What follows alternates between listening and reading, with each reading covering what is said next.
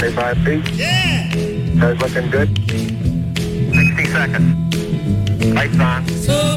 Estamos pensando en ir a la luna y sin embargo nos vemos invadidos y quizá también gustosos de un mundo cada vez más cutre.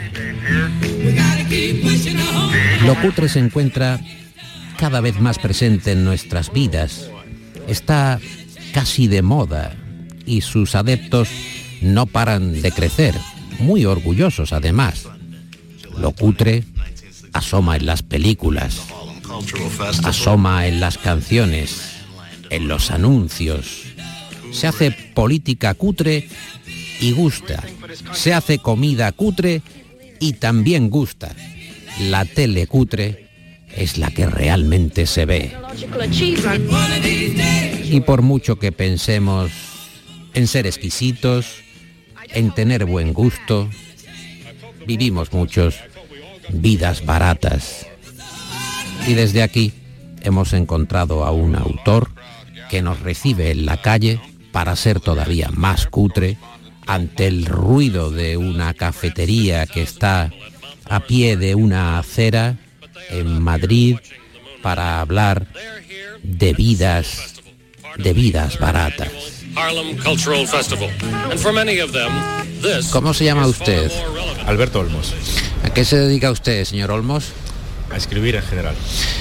¿Gana mucho dinero con la escritura? Menos de lo que quisiera. Esta entrevista sería cutre si se empieza preguntándole al autor cómo se llama. ¿O sería razonable preguntarle con quién va a hablar el entrevistado al, ent- el entrevistador al entrevistado algo de su vida personal? Bueno, es un poco policial. la ficha Es policial. policial. Y usted es un hombre discreto. Muy discreto. Mm. Lo que de esta entrevista es hacerla en, en- en una terraza en mitad de la calle. Sí. Puede apreciarse. Esto está guay, como putre, vamos.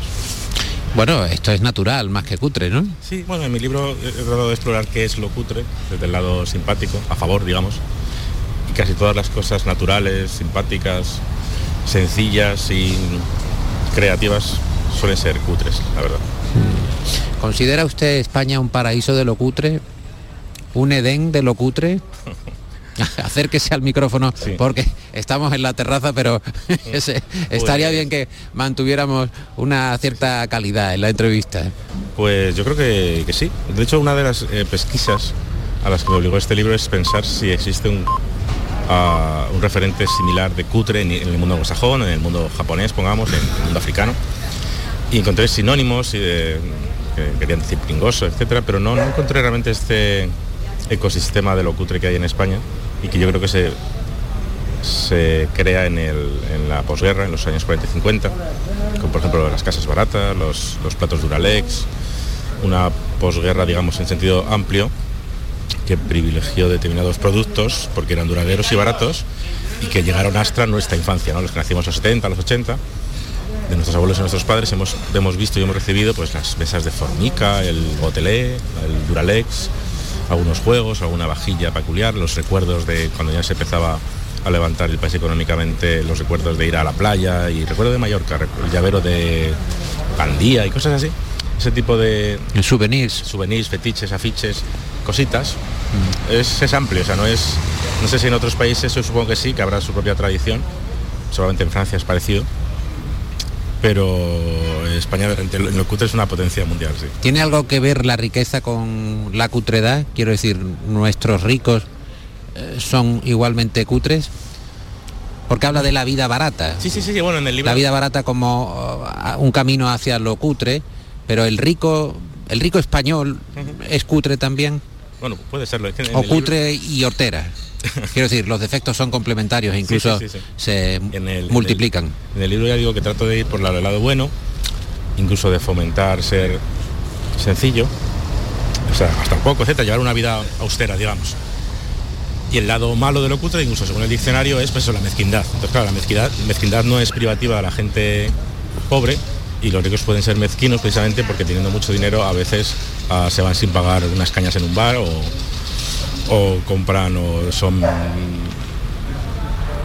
muy limitados en los sueldos que puedan dar sus criados, cosas así. O sea, que lo cutre en sentido anímico puede, nos afecta a todos. Mm, porque cuando investiga el origen de la palabra cutre, se topa con, en primer término, con la definición del propio diccionario de la Real Academia de la Lengua Española y le parece eh, poco cariñosa con el término, le parece un poco incluso pacata, le, le parece incluso un poco cutre eh, la definición de cutre porque habla de eh, precisamente de la tacañería, ¿no? de la tacañería mezquindad y por otro lado, pues un bar, el ejemplo que pones un bar cutre.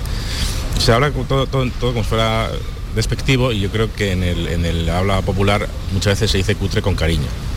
Eh, por ejemplo, en el, eh, en el libro, porque por eso lo he escrito, eh, busco mucho la, la cutrez en el, en el, arte, es decir, por ejemplo, la movida madrileña o bueno, en realidad cualquier grupo de chavales o chavalas que se juntan para ser músicos, pues siempre empiezan con uh, medios baratos, una guitarra rota eh, y eso es cutre, pero no es uh, recriminable. De hecho, es admirable, ¿no? Como el talento se manifiesta en las primeras películas de Almodóvar, en las primeras películas de, eh, eh, Peter Jackson, en todo el grupo de música que empieza, siempre empiezan grabándose en, en, el baño, cosas así, que la estampa es cutre, pero no es, no es negativa, es realmente eh, dichosa. De hecho, el talento que uno ve con pocos medios, según evolucionan estas trayectorias, los medios aumentan y el talento o queda igual o, disminuye. Como todos sabemos, lo de antes eran mejores, ¿no? Eh, tiene que ver también con, que al no tenerlo fácil, yo creo que el, talento se exacerba y los primeros discos, las primeras canciones, los primeros libros escritos a mano, con una máquina, yo escribí mi primera novela con una máquina eléctrica, me costaba un esfuerzo increíble porque hay que estar atento al pipi del papel y luego y tachar y borrar, no podía editar como con el Word y que yo tenga Word no ha hecho que escriba mejores novelas realmente. Mm. Entonces eso, ese, esa parte de lo cutre a mí es la que más me, me fascina, ¿no? Mm. Y, y, no será que le ponemos un poco de nostalgia a aquellos periodos. También, también, sí, sí, sí digo que... Por ejemplo, cuando se habla del sonido de los discos de la movida, uh -huh. eh, que han tenido tanto impacto y permanecen como una suerte de santuario sentimental sí, para mucha gente, esto ¿no? de la edad de oro del pop español. Y uno escucha las canciones y las compara igual con otras canciones de tres minutos anglosajonas, italianas, francesas, belgas y no resisten la comparación desde un punto de vista no ya es un mensaje muy, muy, muy, muy nacional sí bueno, y cosas así son cutres vaya que son... es que es una moto cutre obviamente está arrancando en fin. para ir a algún que... destino sí cree entonces que las canciones eh, aquellas canciones mucho, sí. sí. cuando te escuchas canciones sobre todo más que por el, el cutrerío que rodeaba a Caca de Luz o a Polanski y el ardor, o sea, Polanski, ¿cómo era? Y el ardor. Sí. Y este tipo de cosas es porque al descubrirlas, o sea, yo conocía muchas, pero en una etapa anterior a este libro, de hecho, sí me puse a mirar, por ejemplo, todos los paletos fuera de Madrid, ese tipo de canciones, y lo que me flipó realmente fue que en este contexto de corrección política extrema, aquello te sonaba bombazos, era, era como qué burradas decían entonces los ilegales, ¿no? eh, mata, mata, hippies en las CIES, cosas así. Mm. Es, era más, me parecía más libre. ¿no? Soy un macarra, soy un hortera, voy a toda hostia por la carretera. Esas cosas, sí. A mí me parece muy simpático y sí, sí que, sí que coincido, no, no, no, te diría que la edad de oro... Pero será pop... importante saber tocar la guitarra, digo no, yo. No, no, no es importante. A eso voy, a eso voy. No sabes tocar, no sabes cantar, no sabes o sea que, componer y hacer una canción. ¿Los Sex Pistols serían muy cutres? no sé tanto de música, pero yo creo que tienen más calidad, sí. O sea, seguramente la música... Más calidad, pero si tocaban desafinados. Pero es el... No sé. ¿Qué quiero decir? Yo no, no sé más si calidad no sé cómo. Yo los Pistol no, no, no, eran tan cutres como Caca de Luz y demás, ¿eh? Pero Hombre, a lo que voy es a que lo que crea esta gente... Ahí sí está, vamos a ver. Podemos diferenciar... No sé, no sé, podemos diferenciar entre Miles Davis... Eh, camarón, podemos diferenciar entre pata negra y podemos diferenciar entre lo que usted quiera, Alberto, pero Caca Deluxe tiene claramente un entronque con eh, Sex Pistols. Sí, claro, claro, sí. Yo lo que voy es a que, aunque yo no coincido con ese, con ese discurso que te voy ahora a trasladar, porque a mí me gusta mucho la música anglosajona, es con la que me siento identificado, uh -huh. sí que es verdad que interiormente, como país, como cultura, estas canciones, aunque no puedan compararse con, con la Beruta Underground o lo que sea, y no puedan exportarse, nacionalmente funciona muy bien porque te hablan de Madrid, te hablan de, de, de, de, nuestro país, de las vacaciones en España, entonces en ese sentido yo creo que por eso permanece. No, yo de vez en cuando me pongo cosas de, los 80 como... Eh, pues, ¿Cómo se llama el grupo de Pablo Carbonell? Toreros Muertos. Uh -huh. es, que es muy gracioso, es muy simpático y está muy bien hecho, que no se puede comparar con quien sea, pues vale, pero, pero funciona, en fin. Hmm. Eh, ¿Cómo definiríamos el término cutre exactamente?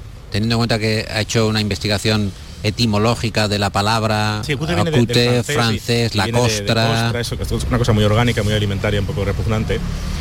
Y en el libro escribiendo, porque yo realmente me inspiro, o sea, no pienso y escribo, sino que escribiendo es como me salen las ideas. Sí, aquello que decía Pla, ¿no? Voy a escribir un libro para aprender de lo que tengo que escribir, ¿no? Eh, exactamente. Pues hay una frase que me salió que me gusta que es eh, lo cutre es un para qué molestarse. Tiene algo de pereza, algo de. Entonces, por ejemplo, la mesa del salón lleva muchos años, coge un poco, pero bueno, todavía funciona, digamos. ¿Para qué molestarse en buscar una mesa? Y, en ese sentido también entronco con, ¿Te parece gracioso? no, no, y eso sí es porque, por ejemplo, en una cosa que me gusta mucho de los barrios, que yo vivo aquí en un en Carabanchel, o sea, no es que me gusta mucho, pero como que aprecio, como que me parece pintoresco, es la gente que baja a comprar cuatro cositas en pijama. Normalmente es un para qué molestarse en cambiarme de ropa si estoy en casa metida, bajan en la con bata, con las zapatillas. esos casos son cutres, en el sentido simpático que yo, que yo busco, y tienen ese punto de para qué molestarse. ¿no? Y luego también te iba a comentar lo de la mesa, es porque yo cuando vuelvo a, mi casa en Fuente Pelayo, Segovia, creo que me viene también un cierto interés por lo cutre y la austeridad por el talante castellano de, digamos, ahorrador, así seco. Y yo encuentro muchos muebles que llevan ahí toda la vida, y no es que sean muebles de, un millón de euros, o sea, son muebles normales que simplemente tratándolos bien, y si uno no tiene un, un capricho decorativo anual, pues ahí, ahí permanecen. ¿no? a mí me parece bonito eso, volver y mm. ver un radio cassette que tiene mi padre de hace 20 años y la calculadora es la misma, funcionan y ya está. O sea que es un, es un nostálgico. Ah, lo que decía la nostalgia, sí, sí, digo, sí, es que lo cutre cuando yo empecé con él era un poco tentativo y luego vi que se abría, ya hemos tratado casi cinco temas y un sexto tema era claro, la nostalgia. O tiene un punto de, pues eso, un cumpleaños de la abuela en los años 70, o sea, en los años 80, que ya tenía 70 años y, te ponía retafitas en un plato de Duralex, cosas así. Sí, la verdad es que hay un punto de nostalgia, además que entronca con el, con el momento actual español del cultural, ¿sabes? Con Anairi Simón, Zetangana y ahora que si son neorrancios, los nostálgicos son nostálgicos, que si querer a tu abuela es facha. Esas cosas que hay ahora. Pero sí, no, a mí me gusta, Hasta ahí no había llegado, o sea... ¿No has leído eso? No, querer a tu abuela es facha no lo había... Querer tener hijos es facha, todo, es facha. Todo lo que sea eh, arraigo eh, es facha, como si la gente de, cualquier ideología y condición no hubiera tenido ¿Y cuál siempre la necesidad de arraigo. ¿Y cuál sería la, eh, la alternativa? ¿Una exposición permanente, un individualismo...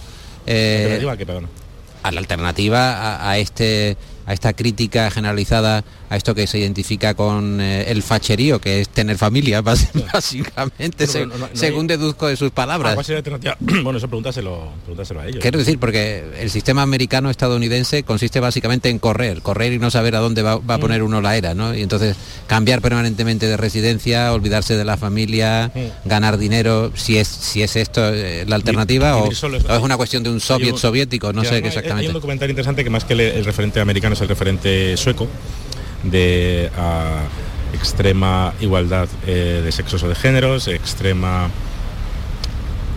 eh, indiferenciación de juguetes para niños, etcétera, y luego promover la vida en, solitario, la independencia, etcétera, eh, lo que ha dado lugar a una situación que recoge un documental muy interesante que se llama La teoría sueca del amor, que es que es un país donde muchísima gente vive sola y por lo tanto muere sola, y por lo tanto el gobierno ha tenido que poner un, unos funcionarios a, buscar, a llamar a las casas para ver cuando la gente se muera, porque si no se mueren y nadie los va a rescatar de su muerte. Pues es muy desalentador. Hmm. Bernard Shaw eh, dedicó uno de sus libros a un amigo y andando en una librería de viejo se lo encontró y eh, lo compró y se lo volvió a entregar y le volvió a escribir con renovado, renovado afecto. Muy bien. Para que quedara claro que no era, que entendía la debilidad de haberlo vendido y que se lo volvía a regalar. Yo creo que tampoco gusta tanto arrancar la página de respeto que suele ser la depositaria de la dedicatoria, pero bueno. Alberto Olmos, muchas gracias por atender al Flexo en esta entrevista sobre lo cutre ¿Cómo se llamaba el libro? Porque quiero hacer ejercer de lo, de lo cutre. Vidas baratas, elogio de lo cutre, en Harper Collins, una editorial a la que seguiremos la pista, obviamente. Muy bien. Muchísimas gracias, Alberto. Y para un placer.